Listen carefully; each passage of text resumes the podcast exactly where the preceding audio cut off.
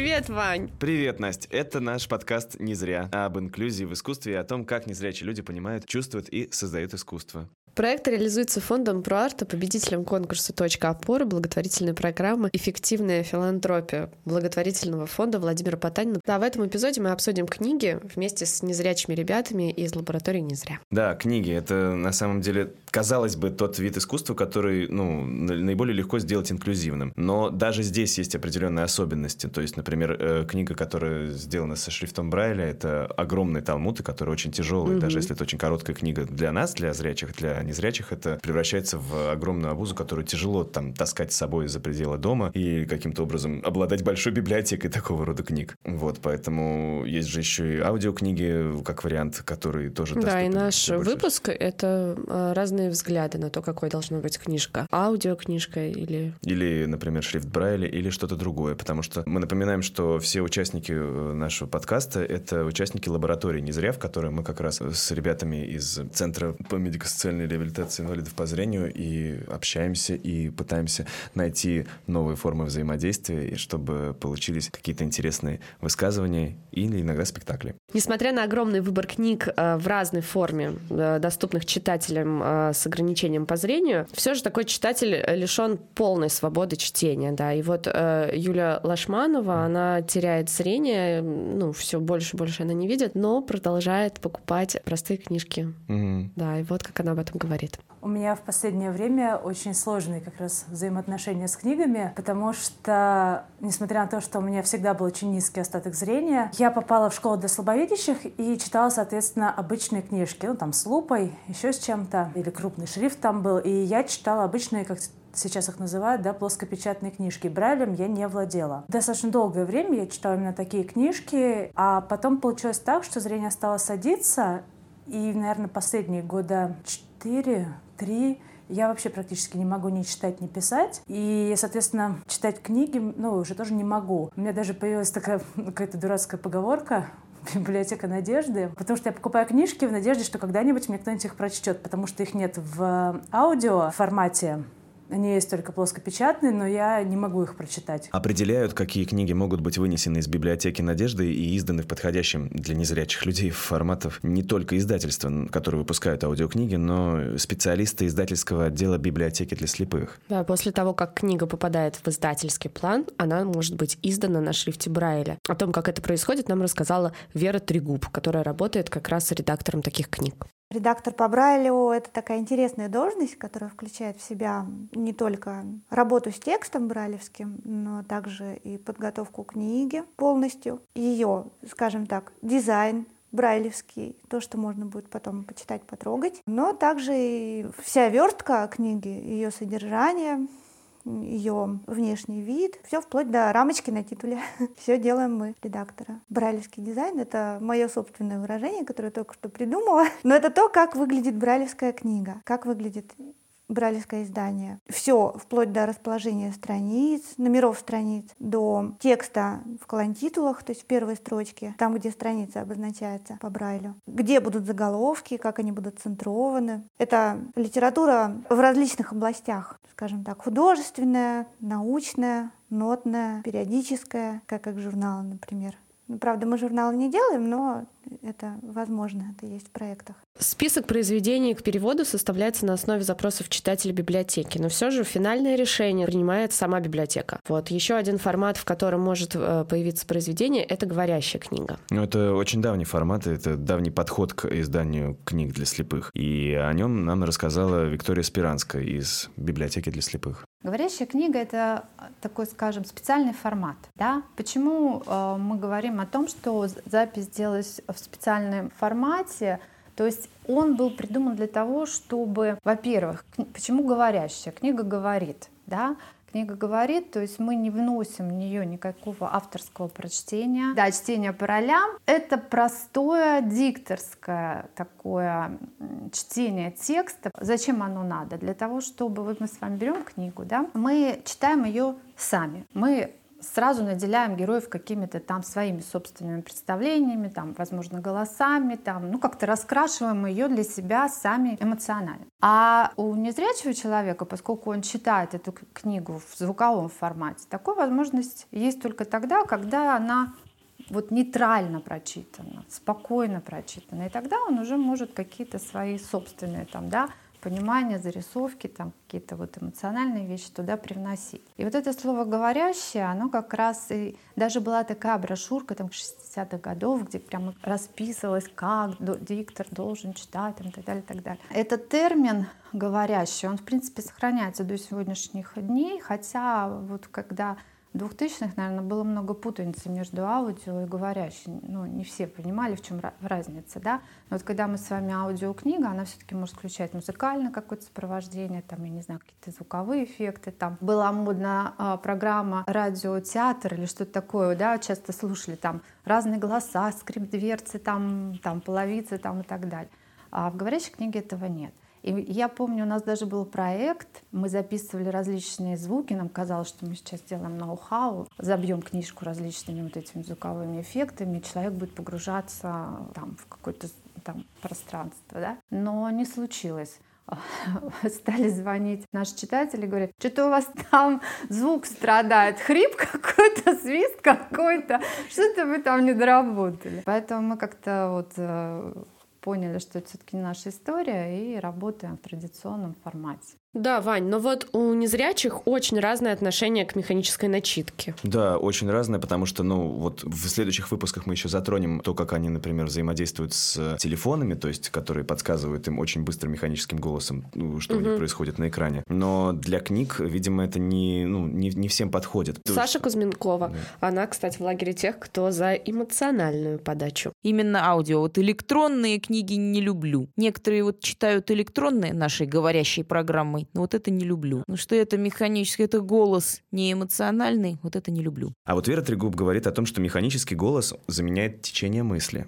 Есть э, просто богатый опыт уже в наших современных реалиях, я думаю, что у большинства незрячих. Поэтому воспринимаешь э, вот это вот чтение просто как э, течение мысли собственной. То есть нейтрально, и даже порой интонации здесь не нужны. То есть достаточно того, что соблюдаются знаки препинания, и ничего не мешает восприятию. Влияние диктора и актера на то, как воспринимается книга и какие образы возникают, все же велико. Ну да, вот Маша Иванова уточняет, например, что возможность читать руками для незрячего очень ценна. Когда слушаешь аудиокнигу, многое зависит от диктора. Если это актер какой-то профессиональный, он какие-то образы тебе как будто вкладывает в голову. Ну, хотя это удобно, да, можно параллельно чем-то еще заниматься. Когда ты читаешь руками, ты себе мир создаешь сама. Ну, аудио все-таки, наверное, мне нравится больше, потому что это, ну, комфортнее. Но ведь сложность чтения по Брайлю как раз в том, что современной литературы на нем не очень-то много.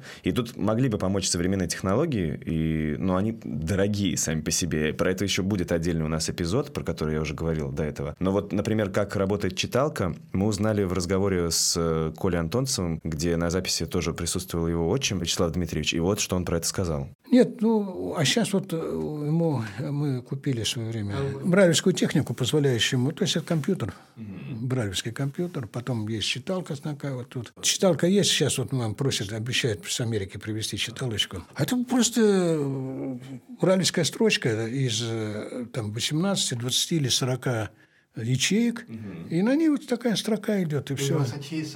Берется любой формат. Тексты, текстишный формат, берется формат, вордовский формат, угу. она загружается. Значит, э, загружается, соответственно, и кассет, ставится эта дискета, кассета, это, это, и флешечка ставится. Вот ему сейчас подарили, он в Москву тут ездил, ему подарили 20... Сколько тебе гигов подарили? 128. 128 гигов это, библиотеки Библиотека. всемирной. Чтение по Брайлю важно еще тем, что это потенциальная возможность читать вслух своим будущим детям. Да, и вот mm. Оля Ванина, она слепорожденная, и она считает, что это обязательная часть родительства. Обязательно надо именно читать самой, конечно. Ну, хотя бы потому, что ребенок слышит голос матери и успокаивается, допустим, если ты хочешь его спать положить, да? Потом ребенок должен все-таки маму слушать, а не там кого-то. Просто особенно в раннем детстве это важно.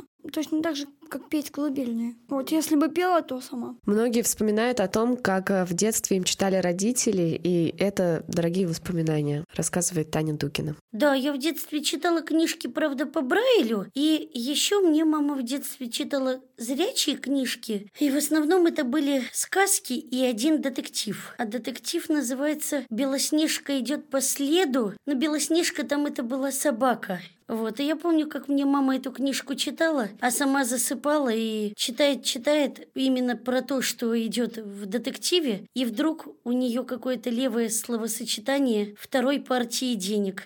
Я такая, кому партии денег? Белоснежке.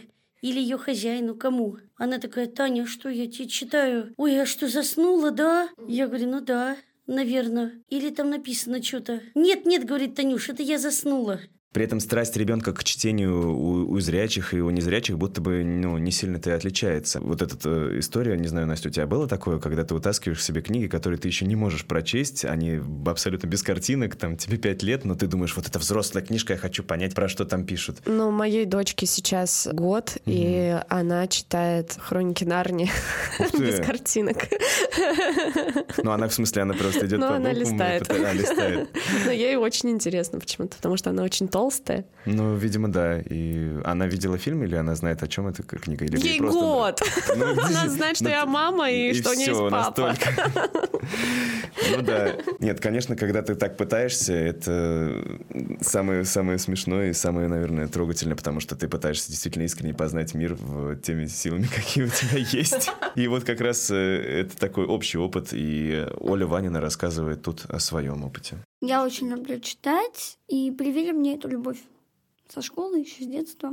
Первая моя книжка по системе Брайля, которую я читала, были русские народные сказки. Я тогда еще только училась читать, пошла в библиотеку, взяла книжку. Ребята постарше смеялись, говорят, ну, ну ты же еще не умеешь. А я говорю, нет, я все равно буду пытаться читать. Сейчас все проще. И поскольку литературы по Брайлю в большом количестве нет, уже есть аудиокниги. Это очень, конечно, классная вещь. Ваня, а ты знаешь, что книги для незрячих детей делают тактильными еще? Нет, я, кстати, не знаю. Вот. В библиотеке для слепых есть мастерская, в которой художница Рима Феоктистова вручную создает эти книги. Прям сама? В смысле? Да, и вот она нам рассказывает, как она выбирает книги, которые она будет тактильно иллюстрировать. Смотрите, мы берем книжку какую, которую решили иллюстрировать. Будем так думать, что мы об иллюстрации говорим сейчас. Я ее читаю внимательно. Вот я люблю на какой-нибудь пример книжки, например, «Колевала». Это толстая книжка, даже адаптированная для детей, это такая толстая книжка. Я читаю, понимаю, э, как... Сначала выделяю героев, какие могли бы прозвучать, потом какие-то их действия, потом какие-то интересные предметы, которые могли бы быть интересны нашим детям. Вот в Колевале, например, это там это мельница, это меха, которыми раздувал, там что-то интересное выбираю, что во что можно детям нашим поиграть.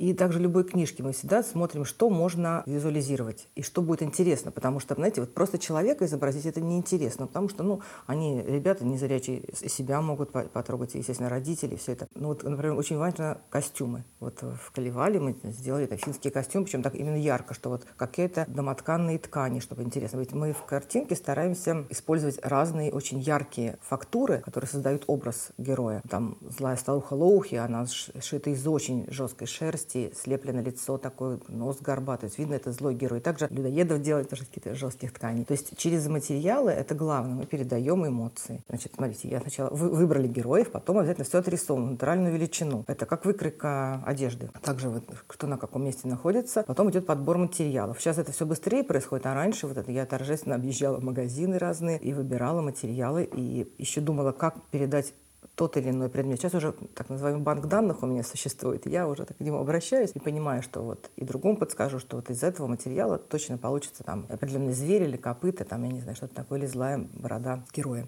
Вот так вот. Но потом идет монтаж книги. В общем-то, если вот так вот э, задуматься от, от новой книжки и ничем больше не заниматься, месяц точно проходит. Даже вот при моем опыте. А с волонтерами, которыми мы занимаемся, это у нас вот растягивается даже до полугода. И по идее, получается, сделать такую книгу может любой волонтер, но тут есть все равно какие-то правила, о которых, наверное, нужно знать, потому что часто подобного рода, можно так сказать, инклюзивное все-таки искусство, его начинают делать без участия и без обратной связи незрячих людей. И так, наверное, не стоит делать, и мы про это еще будем говорить в других выпусках, о том, что, в принципе, лучше всегда иметь обратную связь с теми, для кого ты это делаешь. Ну, поскольку мы сами по себе много не понимаем, и в том числе том, как они видят этот мир. Да, и вот Рима поделилась основными правилами и самыми необычными материалами, которые она использует. Да, правила, конечно, существуют. Мы изображаем как можно проще э, фигуру животного. Животное — это всегда в профиль, всегда два глаза, четыре ноги, без перспективы. То есть нет такого, знаете, рисунок, да, задние лапы дальше. Все, все на одном уровне. Человек изображается в фас всегда вот и очень простой позе, что вот руки, ноги вот так, все расправлено. Нет перспективы, все находятся на одной линии. Если нужно изобразить, что герой там подходит к какому-то там дому или там вдалеке у него горы, это будет на разных страницах. Горы, вот ребенок поругал, что такое горы. Вот, например, там замок, вот, вот идет герой к этому замку. То есть три, страни... три, три иллюстрации получается. Для ребят постарше мы делаем двух героев на странице, но это уже книжки определенного уровня. Это уже вот старшая школа, наверное, которым тоже интересно смотреть, хоть они умеют читать по Брайлю, им интересны наши иллюстрации. Ну, правил вообще очень-очень много я так даже невозможно сказать. Но главное правило – это ты должен сам закрыть глаза и представить, что ты изобразил. Учитывая, что у человека есть зрительный опыт большой, он уже может представить. А иногда не, не, не представить даже, значит, такого наградил. И волонтеры действительно помогают делать книги, поэтому их становится все больше и больше в фонде библиотеки. Пять лет назад мы открыли школу волонтеров, и у нас команда, конечно, меняется, но примерно, в общем-то, есть такой костяк, там, может быть, человек 10-14 ходит уже много лет, и да, они учатся чему-то, и многие из них даже не педагоги, не относятся к вот нашей области. Есть просто люди, которые душой отдыхают, у которых есть потребность сделать, да. И также я преподаю среди детей. У нас есть такой проект с Ниной Валентиновой, не будете еще беседовать. Мы работаем со школьниками, потому что им очень важно, когда еще они смогут что-то делать такое полезное для э, мира. А здесь это такая простая возможность под руководством. Я детям, детям все время говорю, ребята, ваши книжки, которые вы сделаете, будут жить очень много лет. Вы станете сами уже родителями, взрослыми. Вот наши книжки первые, им больше 20, наверное, 5 лет, если где-то мы с, 2000, с 1998 года делаем. Книжки, конечно, нуждаются в реставрации, но, в общем-то, они живут уже больше 20 лет. Вот и, и ребятам это нравится, это сразу откликается. Вот, знаю, как их, как их замотивировать. Вот. И есть такие школы, которые к нам ходят постоянно. Кто-то попробовал, не получилось, но есть вот у нас несколько школ, которые всегда с нами. Но тут важный момент еще, что читать такую книгу можно только в сопровождении педагога, который может сделать взаимодействие для ребенка более полезным, ну, чем родитель. То, что обычный ребенок э, усваивает так вот из жизни, э, незрячего ребенка нужно научить рассматривать книгу. Это очень важный процесс, что, потому что вот то, что он усвоит, осматривая книгу, сенсорные эталоны упругости, плотности, там, я не знаю, какой там каких-то объемов, это, это в дальнейшем в жизни он будет сравнивать то, что встречается с этим предметом, и тем самым он сможет так упорядочить свои знания. То есть книга — это такой очень важный инструмент, поэтому педагог направляет внимание ребенка, он учит его свой тактильный опыт, это тактильное ощущение переносить в, ну, в знание, понимать эту информацию. Потому что мы вот, если вот неопытный мы с вами начнем трогать, даже не, не можем не понять, что это за вот ощущение. А у них вот, так называемый уже банк ощущений существует. И все это делает книга, точнее книга с тифлопедагогом. Родитель не сможет так направить движение. Даже принцип, принцип осматривания книги, просто технически, а ребенок одной рукой держит весь предмет, накрыв его ладошкой, тем самым сохраняя его в памяти, а второй рукой он движется по контуру для того, чтобы вот, ну, осязать правильно. Там очень много нюансов. Вань, ну что, как ты думаешь, как э, наши ребята, ну вот вообще незрячие люди выбирают книги? Да, наверное, значит, как и все мы, ну просто там, не знаю, находят какую-то информацию, подкасты слушают или там рекомендации знакомых какие-то даются. Мне кажется, так. Кстати, вот мы опросили ну, достаточное количество ребят, и они сказали, что им не очень интересно читать книги со слепыми героями. А, и вот, да. кстати, об этом говорит Маша Иванова. Мне не очень нравится читать про слепых, потому что я ну, я в этой среде с детства. У меня вся семья незрячих, то есть вокруг общества из незрячих состоит в основном. Мне, в общем, не очень интересно. Но мне попадаются на работе периодически какие-то книги, связанные с незрячими. Как-то я читала какой-то художественный роман, там девушка была незрячая, работала косметологом. И Юлия Лашманова с ней очень сильно согласна. Зачем незрячему читать про незрячих? У меня вся жизнь это, понимаешь? Если я начну записывать, у меня будет книга. Ну, собственно, у меня два спектакля про жизнь незрячих поставлено, мной лично. Поэтому это интересно тем, кто находится со стороны. Как э, непосвященным людям интересна жизнь актеров, э, и они читают там, не знаю, биографии, мемуары, воспоминания. Понимаешь? Когда ты в театре, ты так знаешь, что у тебя и как происходит. Это спорный вопрос. Должна ли я читать книги про слепых. Возможно, это нам как раз-таки зрячим нужно больше читать книги про незрячих, чтобы понимать вообще, что к чему. И, как живут эти люди, да. Да. Ну, типа, что люди такие же, как и мы. для нас. И да, если захотите, у нас в описании к этому выпуску подкаста будет прям большая подборка книг, э, где незрячие являются как раз-таки героями произведений. Да, и фильмы, в которых эта тема поднимается. Друзья, спасибо большое, что прослушали наш выпуск. Это был подкаст «Не зря». Подписывайтесь на нас, ставьте ему оценки там, где вы нас слушаете. И рассказывайте всем своим друзьям и знакомым, которых также интересует тема инклюзивного театра и нашей лаборатории в целом. Это, правда, нам очень сильно помогает. Иначе что мы тут? Зря собрались.